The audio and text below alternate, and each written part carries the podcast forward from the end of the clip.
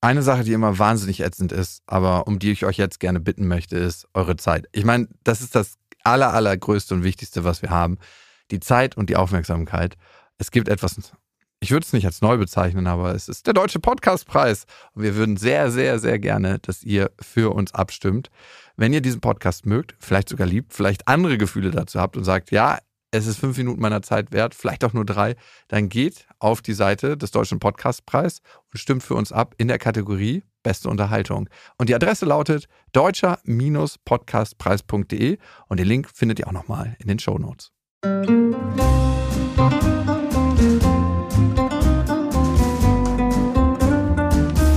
Das sind Beste Freundinnen mit Max und Jakob. Schrei ich oder schrei ich nicht? Und du sagst es mir nicht, aber ich schrei aber nicht. Leg mich doch am Arsch. Der ultra ehrliche Männer-Podcast. Hallo und herzlich willkommen zu Beste Freundinnen. Hallo. Euer Abführmittel für die Ohren. Mm. Heute wollen wir über die extremste Ausrede der Welt oder aber auch über toxische Beziehungen reden. Und wir haben später Christian Hemschemeyer bei uns. Der hat ja ein neues Buch geschrieben, Die neue Dimension der Liebe, wie uns Beziehungen wahrhaftig berühren, zutiefst verbinden und gemeinsam wachsen lassen. Also das, was sich, glaube ich, jeder im Kern von Liebe wünscht. Und das ist ein sehr, sehr cooles Buch, gibt es ab jetzt überall, wo es Bücher gibt. Und es stellt auch so ein bisschen den Kontrast dar zwischen toxischer Beziehung und wie wir in eine beglückende, erfüllte Liebesbeziehung reinkommen. Und wir wollen natürlich mit euch über toxische Beziehungen sprechen, weil das ist ein ganz, ganz aktuelles Thema. Das heißt, laut Umfragen haben ein Drittel schon eine toxische Beziehung erlebt. Max, hast du schon eine toxische Beziehung erlebt? Ja, mit dir. das zählt nicht. Aber in einer Liebesbeziehung hast du da schon was Toxisches äh, erlebt? Ja, doch, schon, klar. Ich glaube auch, jeder hat schon mal eine toxische Beziehung, zumindest in Teilen erlebt. Entweder passiv oder aktiv eine geführt und war selber der toxische Part. Warst du schon mal der toxische Part? Auf jeden Fall. Ich auch. Wann redet man von toxischer Beziehung? Ne? Wenn in einer Beziehung psychisches oder körperliches Leid entsteht. Also wenn es so ein Ungleichgewicht gibt zwischen Autonomie und Bindung und keine Augenhöhe mehr da ist und wenn dieser Mangel an Gleichberechtigung von einem der Beziehungspartner ausgenutzt wird, dann ist das der Nährboden für eine toxische Beziehung und daraus kann ganz, ganz schnell eine toxische Beziehung entstehen. Bei Madeleine war das so. Madeleine hat uns geschrieben über beste@bestefreundinnen.de Madeleine hat uns da ihre Beziehung geschildert und wir dachten, ey, es ist Zeit, Madeleine mal anzurufen und sie selber zu befragen, weil das Lesen ist immer das eine, das andere ist zu befragen. Wir haben sie jetzt in der Leitung. Madeleine, du hast ja eine ziemlich besondere Beziehung geführt, sagen wir es mal so. Wie lief die ab und wie fing das Ganze an? Ja, die lief sehr turbulent ab, würde ich das mal nennen. Geprägt von äh, sehr vielen Höhen und noch viel mehr Tiefen. Und wie hat das Ganze begonnen? Wir haben uns kennengelernt und haben uns super verstanden. Ich dachte, ich habe meinen Seelenverwandten getroffen. Also habe noch nie vorher eine Person kennengelernt, die mich so im ersten Moment gleich verstanden hat und genau wusste, was ich möchte im Leben, wo ich hin möchte. Ja, also es war einfach äh, der hundertprozentige Match. Ich habe auch immer gesagt, du bist mein Perfect Match. Und ja, so ging das, so hat es angefangen. Es war alles auf Wolke 7. Und dann relativ schnell kamen aber so Turbulenzen in sein Leben. Also Gründe, warum er nicht zu mir kommen konnte oder. Ganz kurz, du sagst, zu dir kommen konnte. Kam er häufiger zu dir und du gingst weniger häufig zu ihm? Tatsächlich war ich nie bei ihm. ah, okay. Warum nicht? Was hat er dazu gesagt oder ergab sich das nicht? Also, ich bin im Außendienst, war seine Ausrede. nee, das war nicht seine Ausrede. Also am Anfang haben wir uns immer bei mir getroffen. Da habe ich auch erstmal überhaupt gar nicht weiter drüber nachgedacht. Okay, wir treffen uns halt in der Stadt, unternehmen was, äh, gehen danach zu mir. Und dann relativ schnell hat er mir gesagt, seine Mama ist ganz doll schwer krank. Ja, okay, ich habe für alles Verständnis, was jetzt, was jetzt darauf folgt. Sogar für eine sehr, krank, sehr schwer kranke Mama hast du Verständnis. Wow. Das hat alles von dir abverlangt als verständnisvolle Person. Ja, wir kommen ja gleich noch ein bisschen weiter in der Geschichte. Dann, äh, dann, okay. dann könnt ihr jetzt auch meinen Unterton verstehen. Gut. Genau, und dann war das immer, ja, ich bin bei meinem Stiefvater, ich bin überhaupt gar nicht zu Hause und ich bin froh, wenn ich mal raus bin, deswegen möchte ich zu dir kommen. Das ging so ungefähr drei Monate und dann habe ich natürlich auch Druck gemacht, habe gesagt, hey, sag mal, wo wohnst du eigentlich? Ich will jetzt auch mal wissen, wo du wohnst. Ich möchte auch mal jemanden kennenlernen von deinen Freunden. Ähm, wir sind jetzt schon drei Monate auch offiziell zusammen, also vor meinen Freunden. Wir waren zusammen im Urlaub. Hey, ich brauche jetzt auch von deiner Seite einfach mal was. Dann kam die nächste Ausrede. Ja, in der Wohnung ist, ist was kaputt. Ich kann nicht mehr in die Wohnung. Irgendwas war einsturzgefährdet. Keine Ahnung. Aber ganz kurz mal, Madeleine. Ja. Ich meine, du wirkst ja clever. Ja. War das ein Zeitpunkt, wo schon bei dir Alarmglocken geläutet haben, wo du gesagt hast, so, okay, erst ist deine Mutter krank, dann ist die Wohnung einsturzgefährdet. Mhm. So zwei Sachen, die natürlich passieren können, aber in der Abfolge vielleicht gar nicht so wahrscheinlich sind. Ja, genau. Also da waren ja noch ganz viele kleine andere Sachen irgendwie, dass er nicht kommen konnte, weil sein Auto abgeschleppt wurde oder, oder, oder. Ich kann mich gar nicht mehr an alles erinnern. Mir war das bewusst. Ich wollte es aber nicht wissen, weil die Momente, in denen wir uns gesehen haben, waren einfach tausendprozentig. Und die waren einfach, sowas hatte ich vorher noch nie erlebt und es hat mich einfach abgeholt. Und dafür warst du bereit, genau. deine Wahrheit, die du vielleicht schon in ja. dir getragen hast, zu verleugnen. Ja, genau. Okay, check. Also er hat das auch immer, er hatte auch immer eine Ausrede parat. Und ich habe dann auch immer so kleine Brocken bekommen, die mich wieder daran glauben lassen haben. Also er hat mir ein bisschen was aus seiner Familiengeschichte und aus seiner Jugend und Kindheit, die schlimm war. Tatsächlich, das weiß ich auch, dass das wahr war im Nachhinein. Hat mir gesagt, ja, okay, ich erzähle dir das jetzt, ich nehme dich mit an den Ort, hat bitterlich vor mir geweint. Und dann ist natürlich wieder dieses Bedürfnis und dieses Verständnis auch geweckt. Oder ich habe einen seiner Arbeitskollegen dann kennenlernen dürfen. Ja, du hast ja jetzt jemanden kennengelernt. Jetzt also quasi so ein bisschen ruhig gestellt, ne? Also immer, ich gebe dir so einen ganz kleinen, so einen ganz kleinen Happen und jetzt musst du ruhig sein. Wenn du jetzt noch mehr willst, dann bist du schuld, ne? Was willst du denn eigentlich noch? Ich schicke dir Bilder, wie ich auf der Couch sitze. Hier kann gar niemand anderes sein oder oder oder. Ah, du warst schon ein bisschen eifersüchtig und hast nachgehakt. Ich habe nachgehakt. Also sein seine Mutter ist dann auch gestorben, in Anführungszeichen. Wie kann man in Anführungszeichen, in Anführungszeichen sterben? Er hat mir gesagt. Ich bin nur in Anführungszeichen gestorben. Sie ist ähm, gestorben. Ja, also er hat mir erzählt, dass seine Mutter gestorben ist, was sein Lügenkonstrukt quasi weiter ausgebaut hat. Sie war ja erst sehr krank. Dann wollten wir Silvester zusammen feiern und er konnte aber nicht zu mir kommen und er brauchte eine Ausrede. Deswegen hat er mir gesagt, seine Mutter ist gestorben. Ähm, wow. Dann kann ich natürlich nicht sagen, nein, du kommst jetzt auf jeden Fall hierher. Und Madeleine, ja. ganz interessant, diese Stelle, ne? Wir wissen ja jetzt eigentlich, dass seine Mutter nicht gestorben ja. ist, wenn sie in Anführungszeichen gestorben ist. Mhm. Weißt du, was so spannend an der Stelle ist? Dass von da an er keine gemeinsame Zukunft eigentlich mit dir geplant hat. Weil in dem Moment kommt er nicht mehr aus dieser Ausrede raus. Du kommst nicht aus der Ausrede raus meine Mutter ist gestorben. Nein, doch, doch nicht. Sie hat sich rausgebuddelt und macht ihr schwarze Hände. Doch, es gibt eine Möglichkeit, wie er da weiter rauskommen können. Wie? Wenn er seine Mutter selbstständig oh Gott. Grab danach. Siehst du, ich sage doch, sie ist gestorben, in Anführungszeichen. Gestorben worden. Ja. Okay, gut. Das ist ein richtig spannender Moment. Ja. Okay. Ja, genau. Also ähm, da hatte ich natürlich auch Verständnis dafür. Also da rechnet jetzt auch keiner mit. Die eigene Mutter sterben lassen. Irgendwo hört der Spaß auch auf, oder? Sorry. Also das ist crazy. Irgendwie bewundere ich ihn ja auch schon jetzt ein bisschen, keine Ahnung, weil er so viel Kalkül hat von seiner eigenen Ich bin noch nicht fertig, also kommt noch ein okay, bisschen was. Okay. Fahre fort, bitte. Genau, dann, also wir sind jetzt Ende 2019 quasi. Seine Mutter ist gestorben. Ich kehre irgendwann nach Weihnachten, Silvester wieder zurück aus meinem Urlaub.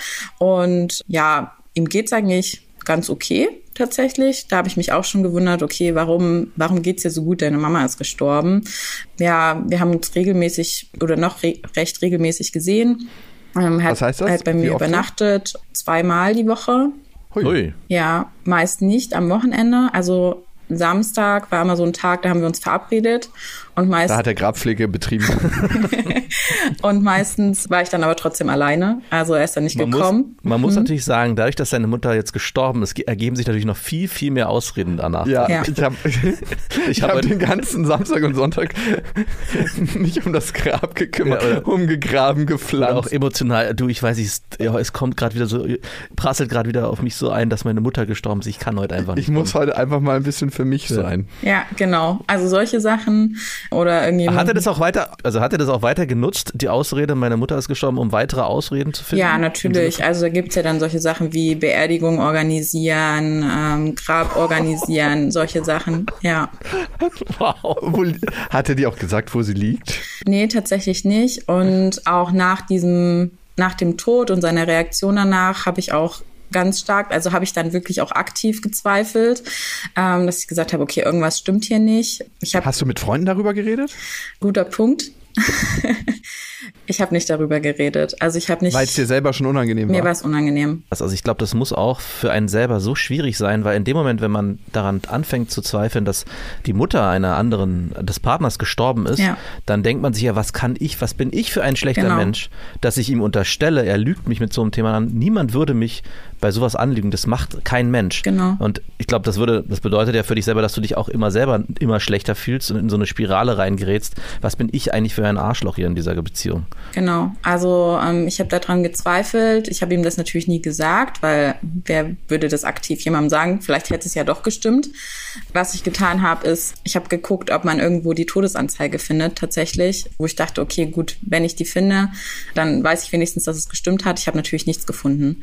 Und es hat sich noch viele Monate weiter durchgezogen tatsächlich. Dieses, Also ich, ich- rede mit niemandem darüber. Also ich hätte auch tierische Angst gehabt, glaube ich, mit meinen Freunden darüber zu sprechen. Erstmal natürlich, dass man denkt, hey, was könnten die von mir denken, wenn ich denen erzähle, dass ich glaube, dass er mich anlügt, dass seine Mutter gestorben ist, dann würden, würde ja meine, unsere Freundschaft auch ins Wanken geraten, wenn jemand von mir denken würde, hey, was bist du für ein Mensch, dass du sowas überhaupt in den Raum wirfst? Und auf der anderen Seite, wenn sich das bewahrheiten würde, dass seine Mutter, dass er da in dieser Geschichte lügt, dann würde ja wieder auf einen zurückfallen, wie kannst du nur mit so einem Menschen zusammen sein? Wie, kann's, wie, bist, wie kann es sein, dass du auf so jemanden reingefallen bist? Also das würde mir sehr schwer fallen, meinen Freunden mich mit so einer, wenn man erstmal an so einem, an so einem Punkt schon angekommen ist, sich da zu öffnen. Ja.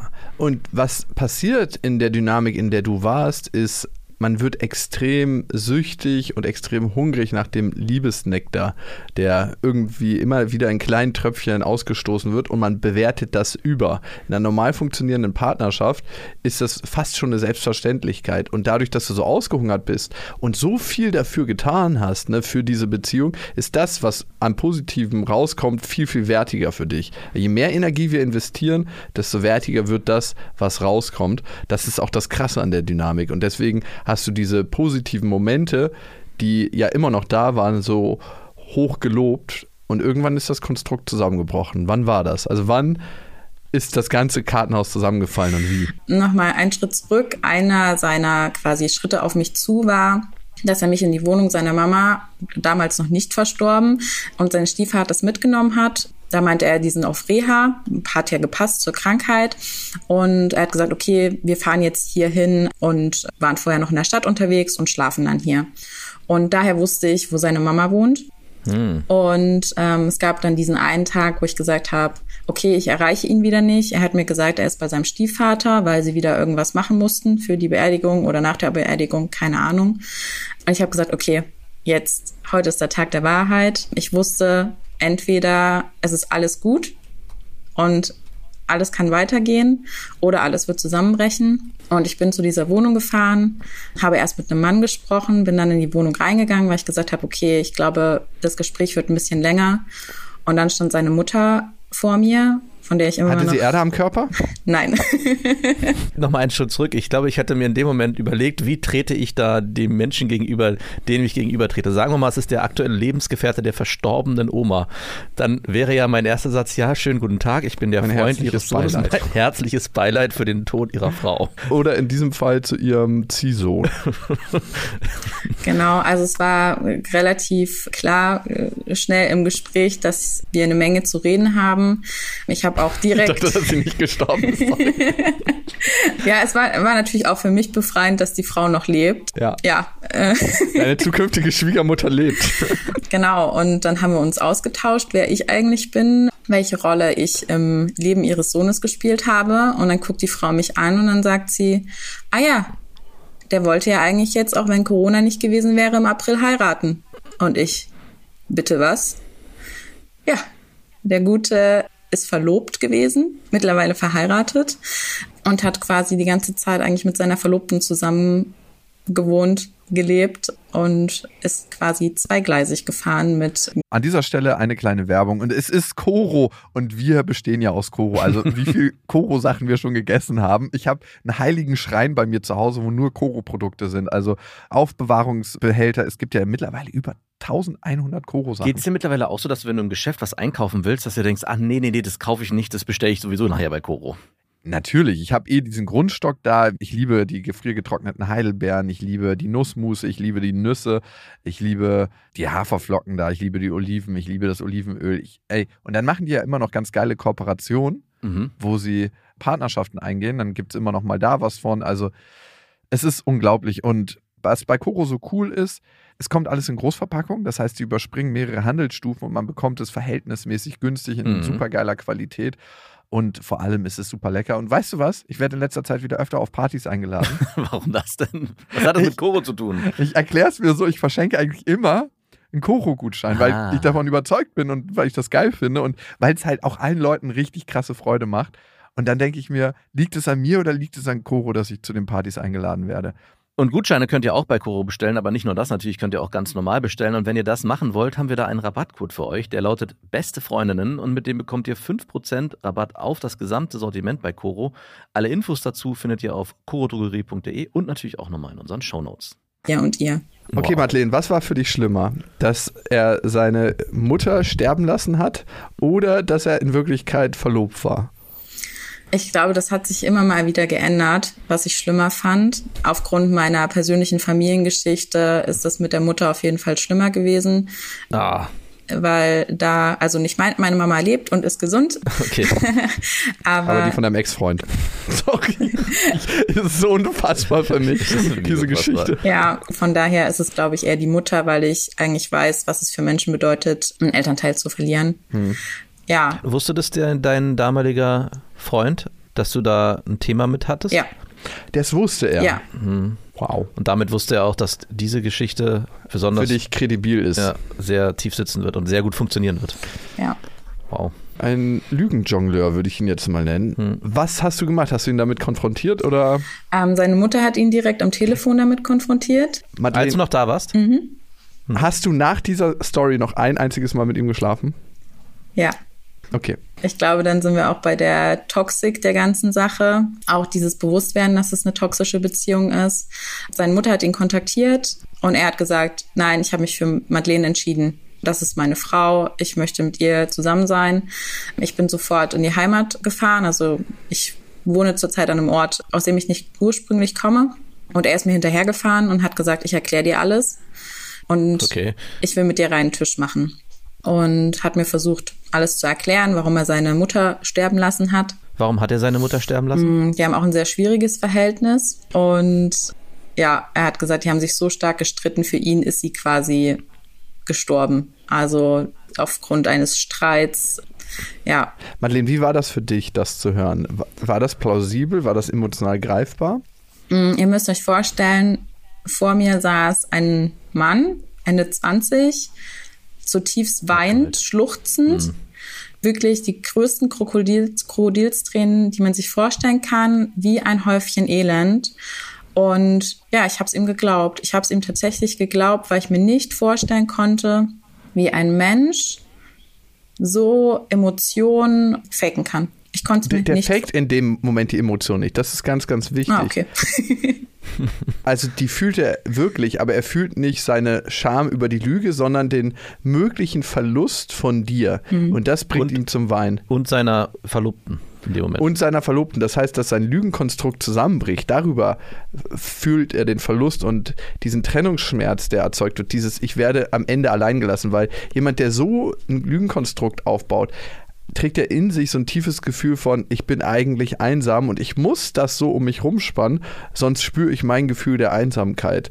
Und ich kann eigentlich nicht wirklich in Kontakt mit anderen Menschen gehen. Und darüber spürt er den Verlust und darum weint er in dieser Situation. Er denkt sich nicht, oh, ich habe dich angelogen und das macht mich so traurig, dass ich nicht ehrlich zu dir war. Das ist ihm, glaube ich, gar nicht bewusst. Ich will jetzt nicht sagen scheißegal, aber nicht bewusst. Hm. Ja, also ich war dann eine ganze Weile weg, also wirklich weit auch von der Kilometerdistanz her und habe gesagt, okay, ich brauche Zeit, du musst eine Lösung für deine Klamotte da finden und bin dann nach anderthalb Monaten wieder zurückgekommen. Ging aufgrund von Corona und Homeoffice echt hervorragend. Also da war ich sehr glücklich drüber, dass ich auch die räumliche Distanz einfach schaffen konnte. Und das Ganze ging weiter damit, dass er gesagt hat, okay, ich trenne mich von meiner Verlobten und ich möchte mit dir weiterleben. Ja. Hat er nicht zwischenzeitlich schon gemacht, sich von der Verlobten getrennt, sondern erst als du zurückgekommen bist? ja, die haben ja zusammen gewohnt und er hat gesagt, ja, er muss ausziehen, er muss was Neues finden. Also es ging dann wieder los mit diesen ganzen Ausreden, ne? Warum wir uns sehen konnten, warum wir uns nicht sehen konnten. Und dann gab es auch immer wieder diesen, du hast es vorhin gesagt, Liebesnektar in kleinen Dosen. Und ja, um das Ganze vielleicht auch so ein bisschen abzukürzen, das ging tatsächlich noch ein Jahr, dass ich mich distanzieren wollte, dass er wieder auf mich zugekommen ist. Ich kann mich an eine Situation erinnern, ich habe äh, in der Zeit ganz krass Sport gemacht, um meinen Kopf frei zu kriegen. Habe dann wie so einen kleinen Nervenzusammenbruch gehabt, habe geheult, habe ihn angerufen und habe gesagt, lass mich endlich los, lass mich gehen, ich ertrage das nicht mehr. Ich, ich schaffe das nicht, mich selber von dir loszureißen. Bitte geh du. Ich weiß, dass du nicht ehrlich zu mir bist. Bitte geh einfach. Und er hat es natürlich nicht gemacht. Er kam dann wieder an. Er hat auch immer versucht, körperliche Nähe herzustellen, wenn er bei mir war. Also selbst wenn ich mich versucht habe zu distanzieren, so ein Streichler am Arm oder am Oberschenkel und kaum darf ich dich noch einmal in den Arm nehmen. Und dann war ich immer so ein bisschen direkt wieder im Netz der Spinne. Ähm, Tat auch extrem gut, ne? Ja, ja, tatsächlich. Obwohl ich eigentlich wusste, also ich wusste, dass er mir nicht gut tut. Aber in dem Moment, in dem ich dann wieder in seinem Arm war, ging es mir wieder gut. Im Nachhinein vergleiche ich das immer mit so einer Sucht. Hm. Also, keine Ahnung, ein Alkoholkranker, wenn er ein Bier sieht, dann geht das vielleicht noch, aber wenn das Bier geöffnet vor einem steht, dann oder schon so die ersten Tropfen an der Lippe sind, ja, dann ist es einfach vorbei. Und genauso ging es mir die ganze Zeit mit ihm. Wie bist du letzten Endes von ihm losgekommen? Okay, jetzt kommt noch der letzte Kracher. Ähm. Du weißt schon, dass aber in der Geschichte eigentlich, es gibt einen Spannungsbogen, der auch ab und zu mal abflachen muss, damit die langfristig spannend bleibt. Bei dir ist es die ganze Zeit oben. Ganz am Anfang unserer Beziehung hat mich eine Frau kontaktiert und er hat ihm gesagt, es sei eine Psycho-Ex. Und mhm. ich hatte immer im Gefühl, dass diese Frau noch eine Rolle in seinem Leben spielt. Und ich habe dann gesagt, okay, ich muss sie jetzt mal kontaktieren. Unter anderem, weil ich auf ihrem Instagram-Profil seine Schuhe gesehen habe. Der hat so eine ganz weirde Art, seine Schuhe zu binden. Dachte ich mir, keiner zieht seine Schuhe so an wie er. Das muss er sein. Und dann habe ich sie angeschrieben und wir haben lange telefoniert und es ist herausgekommen, dass es nicht nur seine Verlobte mich und mich gab. Es gab auch noch quasi eine zweite Freundin, die ähnlich, eine ähnliche Beziehung zu ihm hatte wie ich. Ähm, Alter, und der Tag hat 24 Stunden. Wie hat er das gemeldet? Hat er Vollzeit gearbeitet? Ja. Der kann durch die Zeit reisen. Ja. Und Wie hat er das gemacht? Wow. Ja. Also Zeitmanagement kann man, das ist eine Sache, die man ihm nicht nachsagen kann, dass er das nicht drauf gehabt hat. Also im Reframing könnte man sagen, er war ein, er war ein sehr guter Zeitmanager auf jeden Fall. Ja, also er hatte nicht nur negative Seiten. Gut, wir wollen das Ende der Geschichte hören. Ja. Genau, das war der Punkt, wo ich gesagt habe, okay, du kannst mir erzählen, dass du dich zwischen zwei Frauen nicht entscheiden kannst, aber zwischen drei sich nicht zu entscheiden und über diese andere Freundin habe ich auch erfahren, dass er auch noch Affären quasi hatte, die er ihr dann gebeichtet hat. Das heißt, es gab quasi drei konstante Frauen in seinem Leben, die mehr oder weniger offiziell waren und diverse Flirts, Affären, Seitensprünge in dieser mhm. Zeit. Da habe ich gesagt, okay, jetzt ist Ende Gelände. Ganz kurz, Madeleine. Habt ihr nach diesem Schluss, Entschluss, jetzt ist Ende im Gelände, mhm. noch einmal miteinander geschlafen? Nein. Okay. Okay, äh, bitte fahr, fahr fort. Genau, also es gab noch ein Gespräch, wo ich gesagt habe, okay, wir haben keine Zukunft mehr, du hast jetzt die Chance, mir die ganze Wahrheit zu erzählen. Die kam natürlich nicht. Ich habe gesagt, okay, sag mir was mit deiner Verlobnis. Nee, nee, nee, das ist nicht mehr. Jetzt im September hat sich rausgestellt, die beiden haben geheiratet. Herzlichen Glückwunsch dazu, auch nachträglich. Auch von unserer Seite. Genau, also es kamen wieder ganz viele Lügen. Ich wusste natürlich auch schon viel von der zweiten Freundin da, was er mir erzählen kann oder erzählen wird oder ihre Perspektive. War sie nett so? Sie war nett, ja, sie war auch ein, auch ein nettes Mädchen, wo ich gesagt habe, okay, wir sind hier in Sachen reingeschlittert, die sich kein Hollywood-Autor besser hätte vorstellen können. Ja. Verbindet das irgendwie, wenn man so ein gleiches Schicksal hat? Am Anfang ja. Das Problem ist, ich war dann relativ stark und habe mich dort rausgezogen. Sie konnte das nicht so, obwohl sie dann auch von mir wusste, ist sie trotzdem auch immer wieder zu ihm zurück und hat mir dann vorgeworfen, ja, ich hätte noch Kontakt mit ihm und so weiter, so dass ich dann gesagt habe, okay, nee, wir haben auch keinen Kontakt mehr, weil mhm. es tut mir nicht gut und es wühlt auch meine Emotionen immer wieder auf und das wollte ich nicht. Ich wollte da einen Schlussstrich drunter ziehen und auch unter alles, was mit ihm zu tun hat. Und wie hast du dich wieder aufgepäppelt? Genau, also mein erster Schritt war, allen meinen Freunden und meiner Familie die Wahrheit zu sagen. Also mhm. für meine Freunde. Super wichtiger Schritt. Für ja, meine Freunde und für meine Familie war der Schlussstrich quasi, als alles aufgeflogen ist. Eigentlich ein Jahr vorher. Und keiner wusste, dass wir noch so richtig Kontakt haben. Wow. Ich bin eigentlich ein total ehrlicher Mensch und ich kommuniziere auch viel auf, aus meinem Leben mit meiner Familie und mein, meinen Freunden. Und es war richtig schlimm für mich, dass ich das nicht geteilt habe, aber ich konnte es nicht, weil ich vor den Reaktionen. Toxische Spirale, by the way. Ja. Nur ganz kurz an dieser Stelle. Zwei Sachen. Einmal, wenn du etwas verheimlichst vor anderen, verheimlichst du es auch ein Stück weit vor dir selber und du kannst eigentlich gar nicht die Dynamik richtig erkennen, die abgeht, weil du es ja unterdrückst und verheimlichst. Und das Zweite ist, wenn du gegen deine Werte lebst, also eigentlich ist ja ein Wert von dir Ehrlichkeit und Offenheit dann killt das automatisch dein Selbstwertgefühl, weil das ja ein Wert ist, den du in dir trägst und gegen diesen Wert agierst. Und damit wirst du noch viel anfälliger für eine toxische Beziehung. Also hier bist du in eine toxische Spirale reingeraten. Genau, also ich war offen und ehrlich, ich habe es allen, allen meinen Lieben gesagt und habe tatsächlich auch nur positives Feedback bekommen oder positives Feedback ist der falsche Begriff.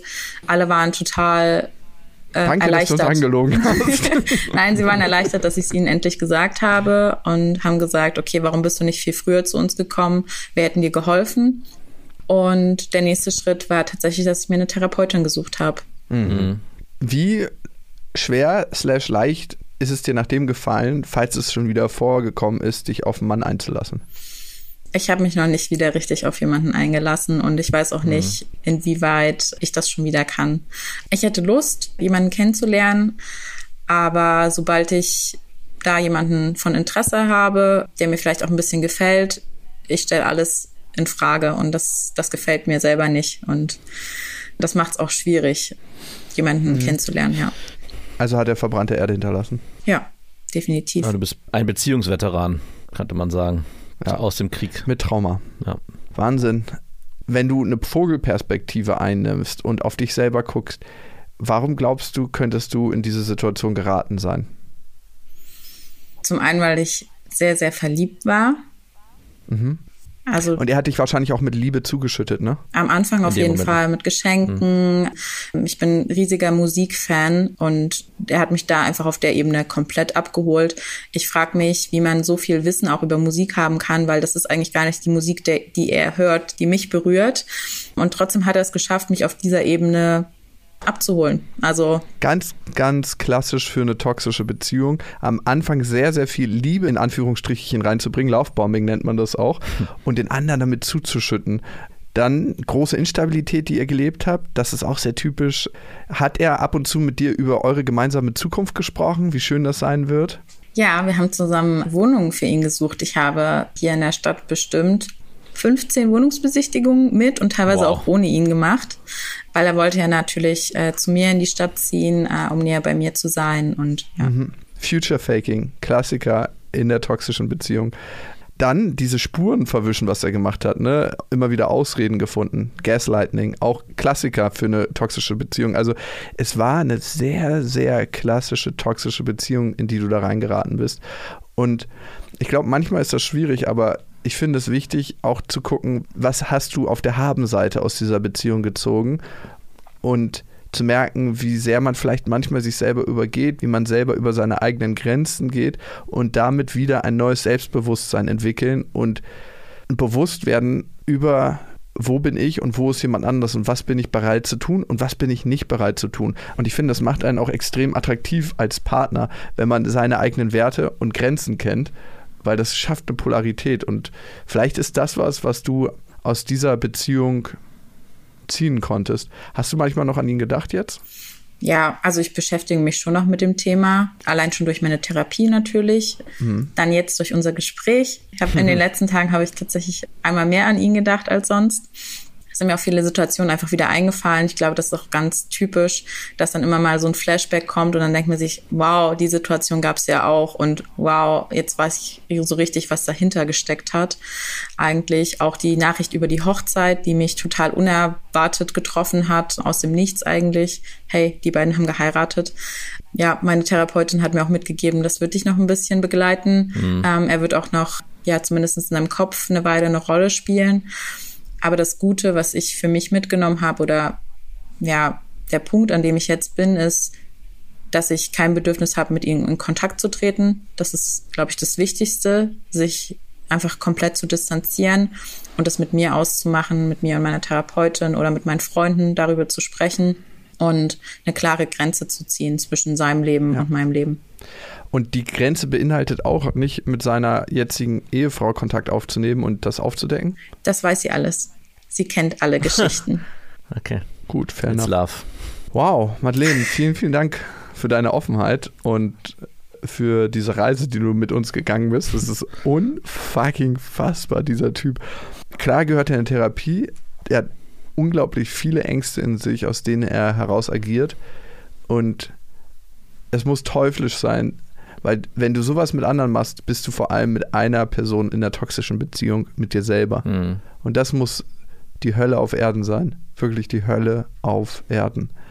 Das ist krass. Ja. Das ist krass. Also ich habe Mitgefühl für deine Geschichte, aber ich habe auch irgendwo Mitgefühl für ihn, mhm. was für ein verzweifelter Mensch er eigentlich sein muss. Ja. Er hat so viel mit dir gemacht und so viel Scheiße gemacht. Und ich will jetzt nicht sagen, dass er ein Opfer ist, aber er er ist also vielleicht ein Opfer seiner selbst. Klar, er ist ein Opfer seiner selbst, seiner, klar, seiner Geschichte. Heißt nicht, dass man sowas daraus machen muss, aber ich möchte nicht in seine Haut stecken. Nee.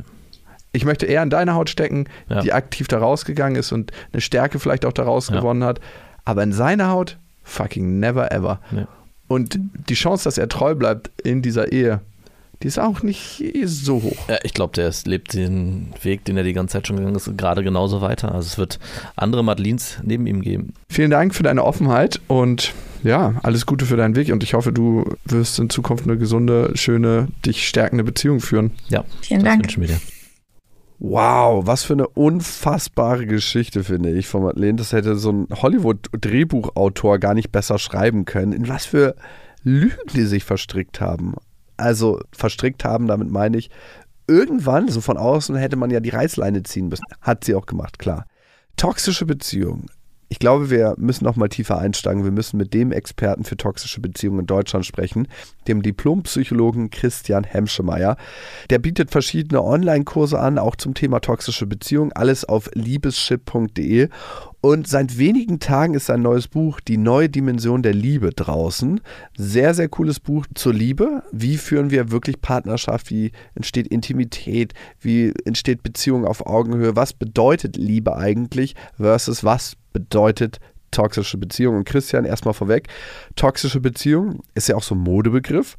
Was ist eine toxische Beziehung genau? Und kann man für jede gescheiterte Beziehung das Label toxische Beziehung verwenden?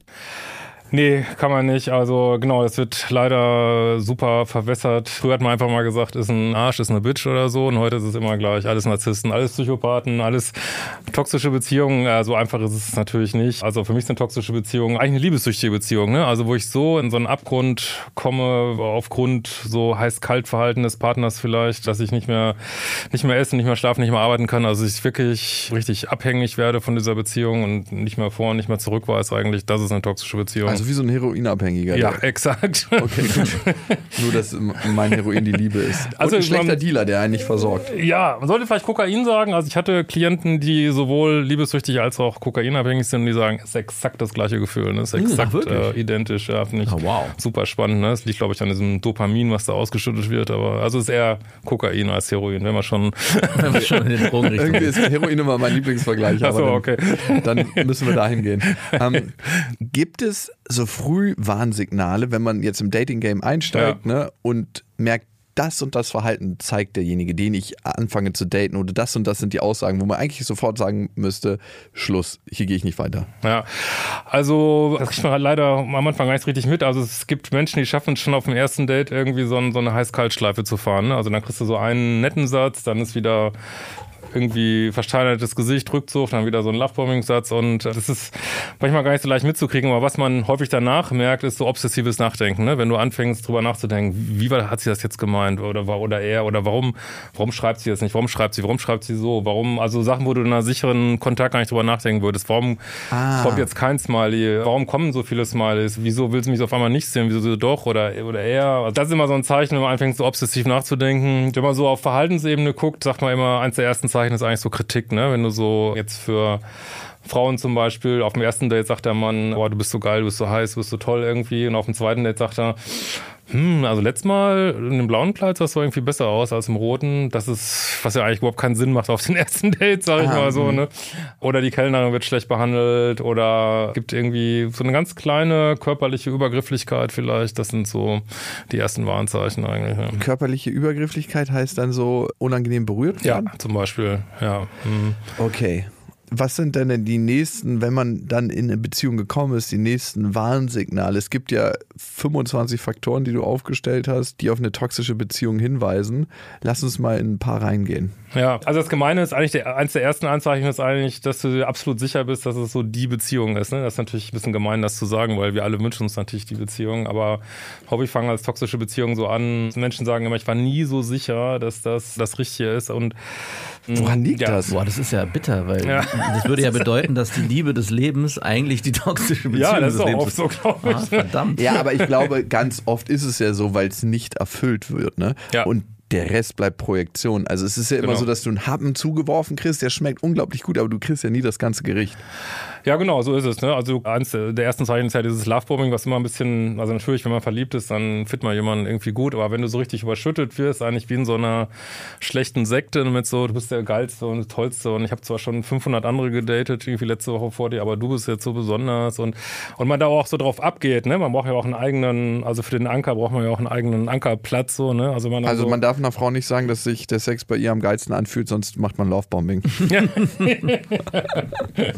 Ja, man also Lovebombing zu erkennen ist wirklich, weil man möchte ja auch, dass es einfach so geil ist. Aber, aber ich glaube, was so psychologisch abgeht, ist, dass du jemand hast, der einerseits deine Verlustangst nicht anträgert, weil er dich lovebombt und andererseits deine Bindungsangst nicht anträgert, weil da so Mauern sind. Aber du nimmst diese Mauern nicht wahr, du nimmst nur wahr, ah, die wird mir nicht oder der wird mir nicht zu nahe kommen und da Ja. kann ich so Vollgas geben. Ne? Ja. Auf der einen Seite also eine Überschüttung und auf der anderen Seite eine ganz klare Grenzziehung. Genau, Und ja. es gibt schon so eine Art Fluss. Hier, ich definiere, ob du gut oder nicht gut bist. Ja, genau, ne? Also ja.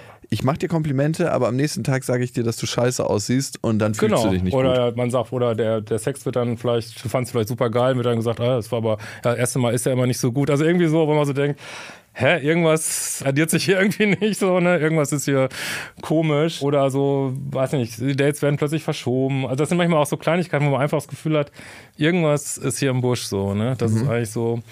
Und dann. also der- Lovebombing. Aber reines Lovebombing ist Also nicht das ist einfach zu wenig, ne? Das, Okay. Also das ist. Ähm, Es gibt ja. fucking 25 Faktoren, da du nicht, dass Nee, Lovebombing nee, aber ich meine, reines Lovebombing ist es erstmal nicht. Es muss schon immer auch einem Kontrast stehen zu. Ja, ja. Du hast auch ja. Lovebombing wahrscheinlich nie gemacht, ne Max? Doch, aber nicht wahrscheinlich nicht so, wie man es machen muss. Also es war wahrscheinlich kein Bombing. Es war eher Mal, äh, ich kann mir das mal Love Shooting. Das war das krasseste Kompliment, was du je gemacht hast. Ich kann mir das gar nicht vorstellen. Ja, Kompliment ist vielleicht, ich habe was das sehr sieht gar nicht so scheiße aus. ich habe was peinliches gemacht, da Ja, war ich bitte. aber noch sehr jung. Ich habe irgendwie war sehr eine Frau verliebt und habe dann auch bei meinen Eltern gewohnt. Okay. Das war so ein, so ein Obergeschoss mit einer großen Fensterfront und ich habe an die Fensterfront in großen Buchstaben auf Papier raufgeschrieben, ich liebe dich und habe darauf gewartet, dass sie vorbeikommt. Schon- Ja, das war, Aber jeder hat sich gut gefühlt, der darauf geguckt ja, hat. jeder hat sich gut gefühlt. Nur ich nicht, als ich dann irgendwann mal realisiert habe, dass halt nicht nur sie vorbeifährt, sondern tausend andere und alle wissen, wer hier wohnt. Ja, gut, ne? Da hast du dich gerade gemacht, das nächste Mal, als du mit deinem Klappfahrrad durch die Gegend gefahren bist. Lovebombing hatten wir. Was gibt's noch? Woran erkennt man eine toxische Beziehung? Ähm, also was ganz viele erzählen, toxische Beziehungen laufen wir eigentlich nach immer dem gleichen Lehrbuch ab. Also was ganz viele erzählen, dass nach 100 Tagen irgendwie so ein Crash kommt irgendwie, ne? Also du hast sozusagen drei Monate so dieses High irgendwie, ne? So alles, alles geil, alles toll und nach drei Monaten kommt dann so ein Crash, der kann so aussehen.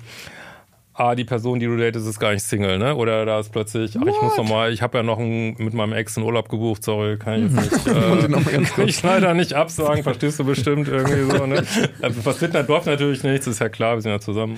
Oder es gibt irgendwie einen größeren verbalen Übergriff oder jemand, der meldet sich auf einmal drei Tage gar keine Nachricht, also irgendwie so ein totaler Zum Bruch. so ein Bruch und dann hat man eigentlich das erste Mal so dieses Entzugs, dann macht man das erste Mal diese Bekanntschaft mit diesem ätzenden Liebeskummergefühl, was man schon in einer Beziehung haben kann, so, ne? Dieser, Der dieser, Kokain-Dealer macht Urlaub. Genau, der, der, besser können wir es nicht sagen, der Dealer macht Urlaub, genau.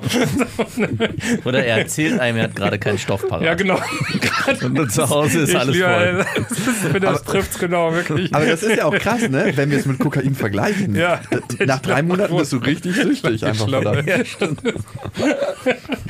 Okay. Ja, und dann geht's los, dann fängst du an, deine Freunde, äh, Mensch, was ist denn da los? Und dann sagen deine Freunde, ja komm, jeder hat mal einen schlechten Tag oder dann muss der Dealer halt mal im Urlaub fahren und äh, ne, so und dann, ja, was weiß ich, löst sich's auch irgendwie wieder auf oder, oder du stellst vielleicht fest, ah, die Person ist noch auf, einer, auf der Dating-Plattform nur angemeldet, obwohl ich dachte, wir sind zusammen und ich weiß nicht was. Und dann, ja, ist alles ein Riesenversehen und ich habe nur den Abmeldebutton nicht gefunden. Und, äh, so, und ja, keine Ahnung. Ach, das wusste ich gar nicht. wusste gar nicht, dass man da irgendwie noch da drauf drücken muss und dann ja, also häufig kommen ja auch so gutgläubige Menschen in toxische Beziehungen dann, ja, okay, wollen wir mal nicht so streng sein und dann kommt so die nächste High-Phase, die ist aber dann schon kürzer und dann kommt der nächste Absturz, dann haben wir eigentlich genau wie so bei so einer Drogensucht dieses, diese Achterbahn so. Also eine große Ja. Instabilität, Große heiß-kalt. Instabilität. Immer heiß-kalt, genau. Ja, und dann haben wir eben dieses, was wir in der Psychologie so intermittierende Verstärkung nennen. Da gibt's also eins meiner Lieblingsexperimente. Das ist jetzt, dass man mal sieht, wie breit das eigentlich ist. Das haben wir mit Wildtieren gemacht, ne? Also sind ja auch Säugetiere. Und da hat man so drei Krippen gebaut. Und an einer Krippe gab's nie Futter. An einer Moment, du willst Gruppe- aber nicht sagen, dass auch Säugetiere toxische Beziehungen führen können. Doch, pass auf. Okay. Toxische Futterbeziehung. äh, zu ihrem Futter zumindest. An einer Krippe gab's immer Futter und an der dritten Krippe gibt's völlig unvorhersehbar Futter und nicht Futter. Ne? Und die meisten Tiere stehen an der dritten Krippe. Das ist also völlig, völlig irre. Ne? Das macht überhaupt Nur ein. Und das ist halt, kann man auch sagen, so Spielautomatenphänomen, die funktionieren ja auch so, oder Tinder funktioniert auch so, die berechnen das so richtig, so wann du wieder so ein, so ein High kriegst, sozusagen durch ein Match irgendwie. Und die Dopaminausschüttung Genau, ist, Dopaminausschüttung, genau. ist ja. natürlich am größten, wenn du nicht weißt, wann die Belohnung So kommt. ist es. Und dann freust du dich halt tot, ne? Aber Ja. meldet sich doch oder deine Freundin, die eigentlich nie Zeit hat, oder dein Freund, der auf einmal keine aber doch Zeit und aber heute Abend komme ich und dann ist wieder alles ganz toll und wieder Versöhnungsex und was Das ist ich, auch das ne? Reizvolle So, ne? daran. Ne? Das ist Ja. das Krasse, wenn wir uns von einem Partner unsicher sind, dass wenn er dann kommt abends und man Sex hat oder man Genau. wieder in Beziehung kommt, dass dann unglaublich viel Dopamin ausgeschüttet wird und ein gutes Gefühl entsteht. Ne? Mhm. Ja. Was Das es auch so fatal macht, wenn man sich vielleicht auch gerade einigermaßen abgegrenzt hat und sagt, so jetzt reicht's mir, hat sich einen Monat nicht gemeldet, ich habe mich jetzt. Genau ich so es. Und dann auf einmal auch. steht Ich er habe. Beutel- ich hab dir Beutel Kokain in den Briefkasten geschossen. Guck mal, ich habe ja so, so ein Sonderangebot, kostet auch nichts. Ich bin aus dem Urlaub zurück. Das mexikanische Kartell hat wieder nachgeliefert. Verdammt, verdammt. Okay. Krass. Ja. Ja, aber die intermittierende Verstärkung ist ein wirklich gutes Stichwort, wenn man da erstmal sein Bewusstsein drauf gelenkt hat und weiß, das gibt es und das funktioniert ja auch bei Menschen, das muss man einfach sagen. So funktioniert Social Media, so funktioniert Tinder, so funktioniert. Genau, ja. Also So funktioniert Gaming auch. So äh, funktioniert immer Gaming. mehr, immer mehr auch. Mit, so äh, funktionieren toxische Beziehungen. ja. Genau, wenn wir jetzt mal auf die, da gibt's so ein paar große Anzeichen, sage ich mal. Das ist eben einmal dieses Lovebombing hatten wir schon, dann dieses Fast Forwarding, dass äh, Menschen also ganz schnell reinziehen in die Beziehung, also häufig auch ganz schneller zusammen. Sex, ganz, ganz schnell Intimität und ganz schnell, ja, wir werden bestimmt mal heiraten und so, aber das, das wird halt nicht erfüllt sozusagen. Ne? Und dann haben wir ja, was ich eins der schlimmsten Sachen ist, Future Faking. Es gibt mal so schöne englische Begriffe. Also das ist genau halt diese Möhre. Ne? Also nehmen wir mal an, du hast, soll man natürlich nicht machen, aber du hast eine Affäre mit irgendeinem Typen und der ist eigentlich noch in einer Beziehung und der sagt dann immer, ja, du bist die Tollste, bist die Geilste und ich trenne mich auch, aber gerade ist unser Kanarienvogel ist leider gerade krank und es geht jetzt gerade nicht, mhm. aber so nächsten Monat ganz bestimmt. Also und das gibt's halt auf ganz viele Arten. Das ist so ein großes Anzeichen. Dann haben wir so dieses klassische, ich mag den Begriff eigentlich auch nicht mehr, aber dieses Gaslighting, also du siehst irgendwie, da ploppt eine Nachricht auf und keine Ahnung, habe ich nichts mit zu tun, kenne ich gar nicht, keine Ahnung. Und dann haben wir noch so die Schuldumkehr. Also wenn du dann mal dann doch mal irgendwann sagst, oh, sag mal, irgendwie läuft das lieber nicht, dann kommt halt, du bist so empfindlich, du spinnst, so was machst du für einen Druck und lass uns doch alles locker und leicht angehen. So. Mhm. Und das sind so große Anzeichen, sag ich mal. Ne? Und diese starken Bindungs- und Verlustängste, die ziehen sich wahrscheinlich wie so ein roter Faden durch die Beziehung. Ja. Ne? Sind die auf beiden Seiten? Sind die auch auf der Seite des toxischen Partners? Hat er das auch? Oder hat er so viel Kontrolle, dass er das gar nicht mehr spürt? Also häufig haben wir so große Ausprägungen von genau Bindungsangst und Verlustangst oder auch von, sagen wir mal, Egoismus und so Co-Abhängigkeit. Ne? Also das sind so die Pole ähm, häufig. Und einer ist halt so ganz viel hinterher. Ne? Und äh, wenn wir mal bei diesem Bild bleiben, also der Drogensüchtige ist immer so und mhm. der Dealer ist sozusagen immer so ach, das ist mir jetzt aber zu viel und so viel Stoff habe ich gerade nicht. Also, der, also das ist häufig sehr so in dieser Bindungsängstlichen, weil dem das dann so zu viel ist. Mit dem toxischen Partner ist immer so eine schwierige Sache. Ne? Also viele würden vielleicht sagen, nee, du bist der toxische, du bist der toxische. Also die ganze Beziehung ist immer, also das immer so auf eine Person zu reduzieren, finde ich immer so ein bisschen schwierig, sage ich mal. Aber häufig haben wir halt, ja, dass einer immer so hinterher ist und einer zieht sich eigentlich die ganze Zeit so zurück, ne? gewissermaßen. Mhm. Ne? Wie ist die Reaktion von außen meistens? Also ist das ein Warnsignal, wenn ein Freund und Bekannte sagen, hey, pass da mal auf auf dich? Ja. Ich sage ja schon immer, wenn du anfängst, nach toxische Beziehungen zu googeln, dann hast du schon echt ein Problem und sollte einfach nicht. Wenn ihr diesen so, Beitrag hört, habt genau. ihr schon ein Problem. so, das ist tatsächlich, wenn man anfängt, nach Bindungsangst zu googeln und solchen Sachen, wo man das vorher eigentlich nie gemacht hat.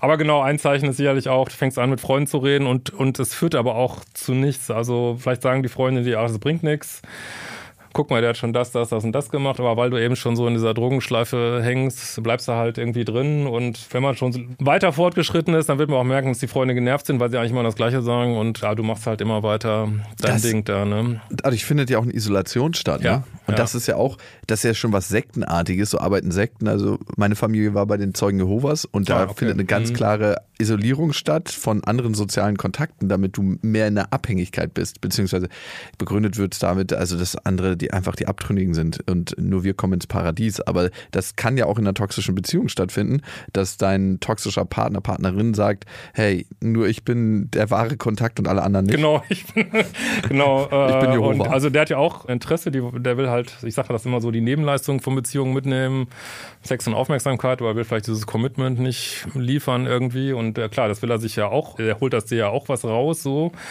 und äh, das soll natürlich erhalten bleiben und dann, ja, wird halt gesagt, aber guck mal hier, Liebe geht halt durch Widerstände und Schmerzen durch. Also solche mhm. Narrative werden dann häufig gern benutzt und ja, wir müssen uns das halt erkämpfen und bla bla bla. Aber letztlich also, ist es manipulativ, ne, am Ende des Tages unglaublich manipulativ. Und was passiert mit dem eigenen Selbstwert, wenn ich in so einer toxischen Beziehung bin? Das geht ja auch runter, ne? Der geht runter. Also man muss fairerweise sagen, man wert schon wirklich völlig klares Selbstwertgefühl. Also wenn man das wirklich hätte, wird man wahrscheinlich reinpurzeln und gleich wieder rauspurzeln aus so einer Beziehung, weil man einfach sagt, ey, das brauche ich nicht so behandelt mhm. zu werden. Aber man hat vielleicht sowieso schon ein kleines Thema mit Selbstwert, aber man wird da nochmal so richtig in den Schlamm gedrückt. Ne? Also der geht so richtig. Also das heißt, dann, also ne? wenn jemand wirklich gut bei sich ist, hat er auch die Möglichkeit, dem schnell zu entkommen ja, am Anfang. Ja, also wenn jemand wirklich, was man ganz brutal sagt, gute Erziehung, gute Gene, gut aufgestellt, nicht gerade irgendwie fünf Leute gestorben im Leben, das ist manchmal auch so ein Einstieg in toxische Beziehungen so, sondern wirklich gut aufgestellt ist und dann, dann findet man zum Beispiel auch Lovebombing, dann denkt man, hä, was, was schleimt der mich so zu irgendwie, ne? Also man hat dann auch eine natürliche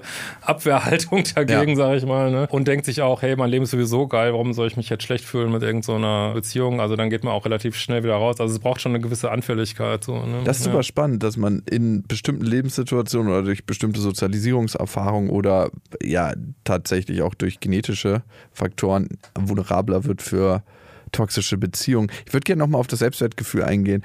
Wie kommt es, dass das runtergezogen wird, weil ich gegen meine eigenen Werte verstoße und innere Werte ja. heißt ja auch immer, wenn ich die nicht wahre, das finde ich das Krasse, dass man manchmal denkt, ich könnte so über meine eigenen Werte gehen, aber damit gerät ja das Selbstwertgefühl in Mitleidenschaft, ne? Also häufig, wenn wir jetzt über so einen typischen toxischen Partner reden, ist es ja jemand, der partout seine eigenen Interessen durchsetzen will. Ne? Mhm. Also der eigentlich so über, über Standards hat, nenne ich das immer so.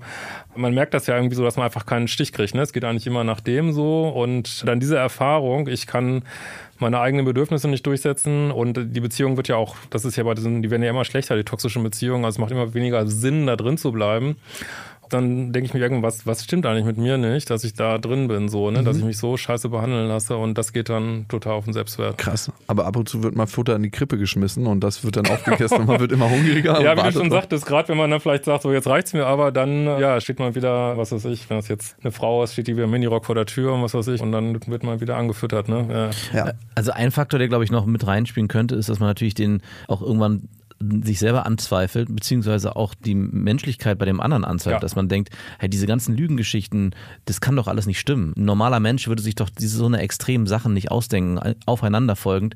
Also es muss ja irgendwann auch bei mir liegen. Also ich muss doch der schlechte Mensch ja. sein, wenn ich. Das denken ganz viele genau. tatsächlich. Ja, ja. Denken, ja, genau. Mhm. Wir hatten ja ein Gespräch mit einer Hörerin zum Thema toxische Beziehung und okay. bei ihr war es so, dass ihr damaliger Freund A, Parallelbeziehung hatte, ne? das ja, ist ganz klassisch. Das ist ja schon der Klassiker. Und sie konnte nie zu ihm fahren und als sie es dann mal machen wollte, ist plötzlich seine Mutter verstorben. Ja, das ist so Gaslighting des Grauens, ne? Das ist so aber wirklich, da dachte, das kann, also die eigene Mutter sterben lassen dafür. Und dann ist sie trotzdem hingefahren und hat herausgefunden, dass die Mutter nicht tot ist, weil sie die Tür aufgemacht hat und sie war trotzdem noch ein Jahr danach mit ihm zusammen. Das macht das Gehirn einfach Matsche, ne? Aber das sind genau diese Sachen, die, die, die man auch selber nicht versteht. Also das, ich glaube auch unser Gehirn ist ja, das ist ja ein Überlebenstool sozusagen. Und unser Gehirn möchte immer einen Sinn finden in Dingen, mhm. ne? Also warum sind die jetzt so, ne? Also mhm. zum Beispiel, wenn du nachts immer Geräusche in der Wohnung hast, dann was ist hier los, was ist hier los? Ah, ich habe einen Marder auf dem Dach oder ich weiß nicht was. Und das in Beziehungen auch dieser Wunsch, jemanden zu verstehen, warum lügt er mich jetzt so an, ne? Oder das herauszufinden und dann wird man, viele werden auch zu Detektiven, dann wird irgendwie das Auto verwandt und, und ich weiß nicht was. Ja. Aber es ist alles, das füttert alles letztlich die Sucht, ne? Es ist eigentlich alles nicht Proto, also Abstand, Abstand, Abstand, Abstand, Abstand, Abstand, ja. ja. Aber mit der Mutter verstorben ist schon krass. Also das ist auch viele toxische Partner, ja, die können einfach, es gibt einfach Menschen, die aufgrund ihrer, weiß ich nicht, ihrer eigenen Kindheitserfahrung, die haben auch kein Thema mit Lügen, die merken das teilweise auch gar nicht mehr, ne? Das mhm. ist so, so eine so eine Gewohnheit irgendwie. Ne? Das ist, das ist deren Wahrheit. Ja, ja, also das weiß man auch bei Persönlichkeitsstörungen, dass die wirklich gestörtes Verhältnis zur Realität haben und vielfach glauben die es, also gut, das wird er jetzt nicht selber geglaubt haben, aber vielfach äh, werden diese Lügen auch irgendwie, oder man, ja, legt sich das so zurecht, dass es genau. aus irgendwelchen Gründen Hier ist es in Ordnung, ist, ne? dass meine Mutter ja, genau. gestorben ist. genau, er, er, wird sich das... das ist Notlüge. Ne? Genau. das ist unter die Kategorie Notlügen fallen. Da frage ich mich, was ist eine richtige Lüge? Also der wird wahrscheinlich wirklich für sich gedacht haben, diese Lüge war notwendig in dem Fall, weil sonst wäre ich selber, weiß ich, emotional gestorben, deswegen musste ich das so Ja, genau, ihr habt so ein Recht darauf. Ja. Mhm. Zu gern mal mit dem Typen reden. Ich meine, man redet ja oft mit den Überlebenden. Mit den Opfern. Von, ja. Äh, bitte nicht das Wort bitte nicht. Aber man redet selten mit den Dudes oder mit den Frauen, die so die Redelsführer bei der toxischen Beziehung waren und die initiiert haben. Weil vielleicht haben, spüren die nicht so einen Leidensdruck, aber die trauen sich auch oft nicht, ne? Die würden, also viele denken tatsächlich selber, dass sie Opfer geworden sind, ne? Die mhm. sagen dann, oh, ich war mit so einer Borderline-Tante zusammen oder, oder die sagen dann, der andere ist ein Narzisst und so und der war so anstrengend und immer wollte er was von mir und bla und ah. also würden, glaube ich, die wenigsten sagen, glaube ich, ja, ich bin echt ein Arschloch und das was unsere Hörerin auch gesagt hat, war, dass sie Liebeskummer innerhalb der Beziehung hatte. Ist hatte das klassisch? Ich, ja, ja, genau. Also man wird abhängig von dieser körpereigenen Chemie, ne? Von diesem, das ist ja nicht nur Dopamin, das ist auch dann dieses ganze Stresshormon, Adrenalin. Ne? Also du hast einen ständigen Cocktail und vor allen Dingen auch, wenn du, also Selbstbewusstsein haben wir schon gesagt, aber vielleicht hast du auch andere Themen mit so innerer Leere oder so, ne? Wenn mhm. du in solche Beziehungen kommst und durch diesen krassen Cocktail wird das alles überschwemmt. Du hast so ein Gefühl von Intensität, hier ist so richtig was los und hier mhm. geht's um was irgendwie. Ne? Und deine Rezeptoren, die gewöhnen sich ja auch daran. Und wenn du dann in diese Entzugsphasen, das ist wirklich ein richtig regelrechter körperlicher Entzug, dann fühlt sich erstmal so richtig leer. Ne? Also was man vorher schon nicht ausgehalten hat, darauf wird man mit der Nase gestülpt. Ja, man wird gerade das, das Universum drückt dann nochmal so richtig unter Wasser gewissermaßen. Das ist ne? krass eigentlich. Ja. Also wichtig ist das Erkennen, wichtig ist die Verantwortungsübernahme, wichtig ist zu wissen, wie so ein Gefühl der Sucht entsteht und für sich die Entscheidung zu treffen, brauche ich diesen Gefühlscocktail und kann ich meinen Gefühlen noch trauen, ne? Das ist ja, ja auch immer so ein bisschen. Das Allerwichtigste haben wir vielleicht noch nicht besprochen, das sind eben diese Standards und Dealbreaker, das ist ja so der Kern meiner Arbeit, dass ich für mich selber mal Standards sind eben Beziehungsziele, dass ich die mal für mich definiere. Das haben halt viele Menschen, die in diese Beziehung reinkommen, nicht. Die sagen so, ja, ich bin ja verliebt und bla bla bla, sondern dass ich wirklich mal definiere, wie oft möchte ich meinen Partner sehen, wie gestaltet sich der Sex, wie gestaltet sich Kommunikation und diese ganzen Sachen. Und noch wichtiger, Dealbreaker, ne? Also was sind Ausstiegspunkte aus einer Beziehung. Und jetzt könnte man zum Beispiel sagen, wenn man sagt, die Mutter ist gestorben, würden wahrscheinlich die meisten Menschen sagen, äh, ist ein Dealbreaker so. Also wenn man, sie äh, dann nicht gestorben ist. genau, ja. Ich wollte gerade sagen, ist immer ein Dealbreaker. Sobald unsere, unsere, unsere, Beziehung hat eine, ein Ablaufdatum und wer dahinter steht. Lass uns doch mal so ein paar Standards für eine Beziehung aufstellen. Vielleicht können wir da Gemeinsamkeiten finden oder es ist aber super interessant, dass du sagst, weil ich habe wahrscheinlich dann doch viel richtig gemacht, weil ich habe damals, als ich meine Frau kennengelernt habe, also meine heutige Frau, für mich schon festgelegt, welche Faktoren sind für mich wichtig ja, das und, ist und welche ja. Faktoren gehen gar nicht. Und ja. auch dieses, wie viel Zeit brauche ich für mich, wie viel Zeit, und es war auch dann ein Diskussionspunkt, den wir ausdiskutieren mussten, weil sie jemand war, der eigentlich rund um die Uhr mit mir zusammen sein wollte. Und ich meinte, nein, das funktioniert nicht, ich brauche genau meine eigenen Freiräume. Und auch dieses zu definieren, wann hört es auf. Also für mich war klar, in dem Moment, wo ich sage, das Gefühl habe, ich habe keine Gefühle mehr für dich, die über eine Freundschaft hinausgeht, ist das für mich beendet und das werde ich dir dann auch so sagen. Und um, genauso umgekehrt erwarte ich das aber auch von dir. Also natürlich gibt es dann vielleicht eine Phase, wo man noch gemeinsam dran arbeiten kann. Genau. Aber es gibt für mich Ausstiegskriterien und es gibt für mich Kriterien, wie ich mit dir zusammen sein kann. Und die habe ich wahrscheinlich vorher unterbewusst selber getroffen, aber auch aufgrund einer langeren Durststrecke. Also ich habe vorher lange keine Beziehung mehr gehabt, sondern nur so ab und zu mal Affären und habe ja. da festgestellt, hey, wenn ich was Festes will, dann muss es sich bestimmten Richtlinien unterwerfen. Ansonsten ja. möchte ich das nicht mehr. Ja. Also und das ist genau der Punkt, der einen fernhält von toxischen Beziehungen. Und, also, und mit diesen Dealbreakern ist es halt auch so, die, dass die den Rest nicht aufwiegen. Also wenn ich den Fehler machen für eine toxische Beziehung, die sagen dann, okay, jetzt wurde ich angelogen, dass die Mutter gestorben ist, aber dafür haben wir einen guten Sex oder mhm. dafür, und das darf man halt nicht machen. Ne? Dealbreaker sind nicht auf wiegbar. Ne? Das höre ich dann häufig, ja, aber manchmal ist ja auch so nett, dann sage ich immer, ja, Stalin hatte bestimmt auch nette Tage so, aber das heißt nicht, dass ja, das äh, wichtig. so dann und ich empfehle halt Menschen dann immer Partner so nach diesen schlechten Sachen zu bewerten. Aber das ist genau, was du sagtest, ist genau der Weg da raus und dass man auch wirklich sich dann schwört, einschwört, dass man sagt, sobald ein Dealbreaker geschieht, dann diskutiere ich nicht mehr, ich gehe sofort raus und das ist halt so ein, so ein Selbstermächtigungspunkt. Aber ist es nicht ne? auch wichtig, vielleicht solche Sachen zu durchleben, also um auch zu erkennen, wo meine Grenzen sind? Also wenn du jetzt gerade sagst, ja. ein Tod einer Mutter ist eigentlich für mich eine Grenze und trotzdem bin ich mit der Person noch zusammen, mhm. dann fragt man sich ja, warum tut man das? Ein gefakter Tod der Mutter. Genau, meine ich. ja. also. also, aber vielleicht auch das, ich meine, das ist vielleicht ein sehr extremes Beispiel, aber bestimmte Sachen auch durchzuleben, um zu erkennen, hey. Ähm, muss man? Nee, Bullshit. Sorry. Aber warum muss ich sowas erleben und erkennen? Nee, nicht so, das ist ein extremes Beispiel, aber für mich, äh, also wenn ich zurück in meine Beziehung äh, gucke und du hattest gerade gesagt, das Beispiel, guter Sex wiegt keinen Tod einer Mutter auf. Aber ich hatte zum Beispiel eine Freundin, das habe ich danach erst festgestellt, die hat immer damit gespielt, dass ihre Mutter schwer krank ist und hat darauf aufgrund ah, dessen ja. Dates abgesagt. So. Ja, und ja. ich habe dann irgendwann herausgefunden, die ist gar nicht schwer krank, die, der geht's eigentlich sehr gut. Aber Was? der Sex war sehr gut. Und dann habe ich gesagt, ach, das im Nachhinein ist es mir auch egal, weil das wiegt es auf. Und habe dann aber, nachdem ich die Beziehung beendet habe, festgestellt, war doch gar nicht in Ordnung. Da habe ich mich selber eigentlich beschnitten, genau. weil es hat mich sehr stark verletzt. Ja. Und trotzdem habe ich für mich so eine innerlich aufgewogen. Und erst danach konnte ich dann erkennen, okay, das ist aber nicht so, wie ich in eine Beziehung gehen will. Genau. Also das war wichtig für mich, das zu durchleben, um dann zu erkennen, wo meine Grenzen überhaupt sind. Ja. Ja, ich glaube, man kann diesen Weg nicht abkürzen und ich glaube, wir sind ja auch hier irgendwie zu, um zu lernen irgendwie und also ich finde auch so mit so einem Abstand kann man auch, ich weiß, wenn, wenn so Menschen auch, die jetzt vielleicht zuhören, wenn in toxischen Beziehungen sind, wie schlecht dann geht, aber im Grunde genommen, wenn man so raus ist, kann man auch sehen, das war ein mhm. wichtiger äh, Schritt in meiner Entwicklung und für viele Menschen ist es ein absoluter Booster, ne? wenn man da wirklich rausgeht und geht dann auch nicht in neue toxische Beziehungen rein mhm. und nimmt die ganze Energie für sich zurück. Also vielleicht hat man nicht gleich einen tollen Partner, aber viele, weißt du, ich haben dann plötzlich bessere Jobs, bessere Wohnungen, verdienen mehr Geld, einfach weil ich diese Energie nicht immer abgebe, so die ganze Zeit. Ne? Und das, ich glaube schon, das ist die Persönlichkeit. Also toxische Beziehungen sind einfach eine irrsinnig gute Art zu lernen, ja. Wenn man nicht Haus und Hof und Leben verloren hat da drin. Voll.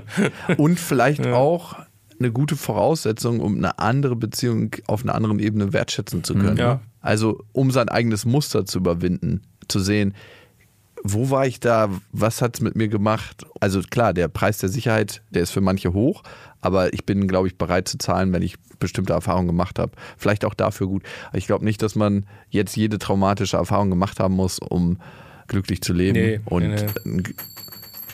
Der Oh. Ehering ist dir mal wieder Oh, runtergefallen. das ist, Du hast auch so, ja. Äh, Klassiker, Klassiker. Nee, das das finde ich immer so. Ich habe mit Steffi Stahl mal darüber gesprochen, ob ein guter Psychotherapeut selbst traumatische Erfahrungen gemacht haben muss. Und dann meinte sie einfach zu mir, du, wenn du zu einem Arzt gehst und deine Hämorrhoiden behandeln lässt, musst du ja nicht auch Hämorrhoiden Ja, haben. stimmt, die Hämorrhoiden, genau. Stimmt. Und äh, genau, das, da konnte ich ihr ähm, beipflichten. Fand ich ein ganz geiles Beispiel.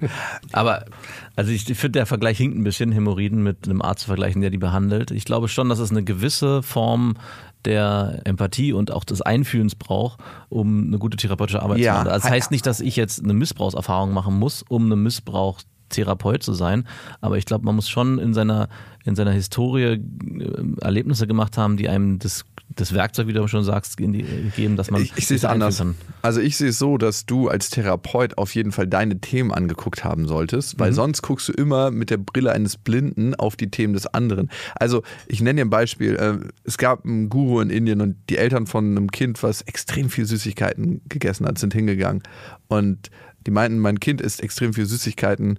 Was kannst du dagegen tun? Was kannst du uns raten? Und der Guru meinte so, kommt in zwei Wochen wieder und hat keinen Rat gegeben. Und da man diesem Geruchs folgt, da sind die einfach in zwei Wochen wiedergekommen. Und dann meinte er, ich musste erstmal mit meinem eigenen Thema Süßigkeiten zurechtkommen, um euch weiterhelfen zu können. Also das Beispiel, Krass. ja, das glaube ich schon, wenn man selbst blinde Flecken hat, also wenn jemand extrem Schwierigkeiten hat, mit trauernden Menschen zu sehen, dann hat er ein Thema mit seiner eigenen Traurigkeit. Genau. Und damit umgehen zu lernen, Ja. erstmal, das halte ich für extrem wichtig. Ja, Aber das ist doch genau das, was ich auch gesagt habe. Nee, ich glaube nicht, dass jemand traumatische Erlebnisse gemacht haben muss, Nee, ähm, um jemanden behandeln zu können, der traumatische Erlebnisse gemacht Nee, hat. das habe ich auch nicht, kam das nicht ganz Okay, klar rüber. dann Also- sag's mir nochmal spezifisch, Nee, das, es also meinst. ich meine nicht, dass man traumatische Erlebnisse gemacht haben muss, um jetzt ein Trauma zu bearbeiten bei jemand anders. Aber ich glaube schon, und das wäre das Sozialpädagogen-Beispiel, äh, wenn ich jetzt das Jugendhilfebeispiel nehme, wo es um Du musst auch aus einer zerrütteten Nee, eben Familie. Und ich kam, ich, kam eben, ich kam eben nicht aus einer zerrütteten Familie, ganz im Gegenteil. Und ich habe mich halt schon gefragt, es gab viele, die diesen Beruf gemacht haben, um auch ihre eigene Kindheit da irgendwie zu kompensieren und zu sagen, ich gebe jetzt was Gutes. Ich hatte eine Ja. zerrüttete Kindheit und ich bin jetzt derjenige, der jetzt den Kindern was Gutes gibt. Und das fand ich sogar schwieriger und habe mich dann aber gefragt, was habe ich denn eigentlich zu bieten? An dem Punkt war ich irgendwann, weil meine Kindheit war eigentlich, ja, nicht traumhaft, aber es war alles in festen Bahnen und war eine sehr schöne Kindheit. Und dadurch, dass ich die so erlebt habe und aber trotzdem genau hingucken konnte, was mich in dieser Kindheit berührt und was ich schwierig fand, habe ich das Gefühl, dass ich dann trotzdem in dem Beruf ja besser funktionieren konnte und auch diese traumatischen Erlebnisse, die diese Kinder hatten, besser einordnen konnte. Also eigentlich umgekehrt von dem, was du gerade gesagt hast. Dadurch, dass du eine Stabilität erfahren hast, musstest du die Sachen vielleicht nicht in der Intensität an dich ranlassen, weil nicht die eigenen Glocken geklingelt haben. ja, die Stabilität hat einerseits natürlich sehr gut geholfen, aber ich habe natürlich auch gut reflektieren können, welche Probleme ich in meiner Familiensituation hatte. Und dieses okay, Gefühl, check. diese Empathie, die man dadurch vielleicht entwickelt, glaube ich, kann einem schon helfen, dann auch in dem Beispiel bei Kindern, die vielleicht sehr starke traumatische Erlebnisse gemacht haben, das in, in gewisser Form nachzuempfinden, nachzufühlen. Ja. Und deswegen finde ich dieses Hämorrhoiden-Beispiel passt nicht ganz, aber ja, egal. Du hast ja gerade gefragt, was hattest du diesen Kindern zu geben, ne? die in so schwierigen Lebenssituationen waren? Deine Gleichgültigkeit. Absolut. immer und immer wieder. Und das kannst du von zu Hause. Wie was? Dein Vater? Ja, ich muss tatsächlich sagen, bei toxischen, also überhaupt bei Suchtgeschichten ist es, glaube ich, wirklich hilfreich, wenn man das selber mal erfahren hat, muss ich tatsächlich sagen. Ja, ja. Check. Ja, das stimmt. Auf so einer ganz bestimmten Ebene kann ein ganz tiefes Verständnis nur stattfinden. Aber einige Suchthelfer waren. Ja, ich weiß. Ja, Also, ja. äh, ist keine Voraussetzung. Ja. du musst erst mal drei Jahre, so wie bei einer Psychotherapeutenausbildung, geh erst mal selber in Therapie. Du musst erst mal drei Jahre abhängig sein und auf der Straße leben, bevor du zu uns zurückkommst und hier Suchthelfer werden kannst. Aber nee, ich weiß, was du meinst, dass man so das ganz, ganz tiefe Gefühl, dass man da nur anknüpfen kann, glaube ich auch, wenn man selber die Erfahrung gemacht hat. Also in der Lebendigkeit. Genau, und dann ist eher die Frage, und das ist, glaube ich, das Eigentliche, um was es geht, kann man das so gut von sich abspalten, dass man den anderen helfen kann, oder ist es eher ein Negativfaktor, nämlich dass ich da ich immer wieder daran erinnert werde, wie schlimm wird es. Und das war. dafür kann musst du es extrem ja. gut verarbeitet haben. Genau, Ja, und in dem Moment, äh, ja. kann einerseits ein hilfreiches Tool sein, es kann aber auch genau umgekehrt eher Ja, nicht förderlich sein, wenn man es durchlebt hat, als Therapeut, äh, wenn man. Wenn man noch drin, mittendrin steckt, Genau. Ungefähr. Ne? Und Ja, deswegen ist voll. dann das Argument von Stefanie Stahl absolut für sie zutreffend, aber ich würde es nicht unbedingt als die Richtlinie hinstellen wollen. Ich glaube, da gehen wir in unterschiedliche Tiefenbereiche. Aber ich glaube auch, dass du hast recht, man muss es differenziert sehen. Genau. Und trotzdem glaube ich, dass ein Arzt keine Hämorrhoiden haben muss. Sollten Nee, aber ich würde- Nein, check, ich hab's nee, verstanden. Ich hab's verstanden. Ich würde trotzdem das Hämorrhoidenbeispiel. Ja, das ist nicht ganz passend. Okay. Zurück zu toxischen Beziehungen. Wir haben die Warnsignale, wir haben anfängliche Sachen, die auftreten können. Was vielleicht noch ein ganz, ganz wichtiger Punkt ist, wie verhilfst du deinen Klientinnen und Klienten, diese Dealbreaker auch einzuhalten? Weil das ist ja was, was Ja. wo viele auch wahrscheinlich rübergehen und vielleicht dann auch nicht mehr kommen und sagen, ach, Christian, ich habe jetzt doch keine Zeit mehr, die Therapie oder die Beratung fortzusetzen. In Klammern, ich habe meine Dealbreaker nicht eingehalten und will äh, weiter meinen Kokain-Dealer sehen. Ja, also letzten Endes ist natürlich so eine Begleitung von den Menschen, man darf das jetzt nicht, jetzt nicht bewerten, das ist glaube ich super, weil die sind ja eh schon so beschämt, dass sie in solchen Beziehungen sind. Also wenn du da jetzt als Therapeut oder Berater irgendwie kommst mit, wieso kriegst du das nicht hin, das ist eine ganz schlechte Idee. Aber andererseits, man muss es natürlich immer wieder sagen, das sind schon sehr konfrontative Prozesse teilweise so, weil das, die kennen das manchmal ja auch von anderen Leuten, die mal sagen, ja, das wächst sich aus oder das ist halt ein bisschen on-off, aber die brauchen ja, dass da jemand immer Ja. Dran ist. Und was tatsächlich, was ich auch aus, aus, aus meinen Prozessen noch am besten hilft, ist wirklich, man sagt, ja, dann drehst du eben noch eine Runde, ist doch nicht schlimm, dann äh, noch Ah. mal. Also dieses so, wenn das Dein wenn, Leben, wenn, deine Entscheidung. Dein Leben, wenn du noch nicht so weit bist für Nullkontakt, dann Ja. lässt dich eben noch mal einmal irgendwie ausnehmen und ist doch nicht schlimm irgendwie. so. Also, und weil, weil so Druck erzeugt immer Gegendruck, ne? Aber wenn man so sagt, hey, ich verstehe dich, aber ist doch nicht schlimm, dann drehst du eben noch zehn Runden, das ist, das macht so ein, das fühlt sich so schlecht an, dass man denkt, oh nee, komm ich. So. Ah, gute, gutes Werkzeug. Ja, und aber ein bisschen ist es natürlich üben. Ne? Es ist wirklich, also das erste Mal so ein Dealbreaker durchziehen ist vielleicht ganz schlimm, aber man kann das wirklich üben, dass äh, das und das ist jedes Mal, wo man es geschafft hat, ist wieder so ein Push fürs Selbstbewusstsein und äh, so kann man sich das so langsam rausholen. Das Gefühl so, ne? danach, ne? das ist so wie so zum Sport motivieren, ist vielleicht Ja. ätzend und währenddessen, Genau. aber das Gefühl danach und das Gefühl beim fünften, sechsten, siebten, achten Mal ist ultra geil. Ja. Christian, wir haben heute eine Menge über toxische Beziehungen und Hämorrhoiden gelernt. Ja, Vielen lieben Dank dafür. Äh, Christian findet ihr auf liebeschip.de. Da hat er ein Online-Kursprogramm, wo ihr euch zu toxischen Beziehungen nochmal näher informieren könnt. Ja, danke für deine Zeit. Schön, dass du da warst. danke für die Einladung. Das waren Beste Freundinnen mit Max und Jakob. Jetzt auf iTunes, Spotify, Soundcloud, Deezer, YouTube und in deinen schmutzigen Gedanken.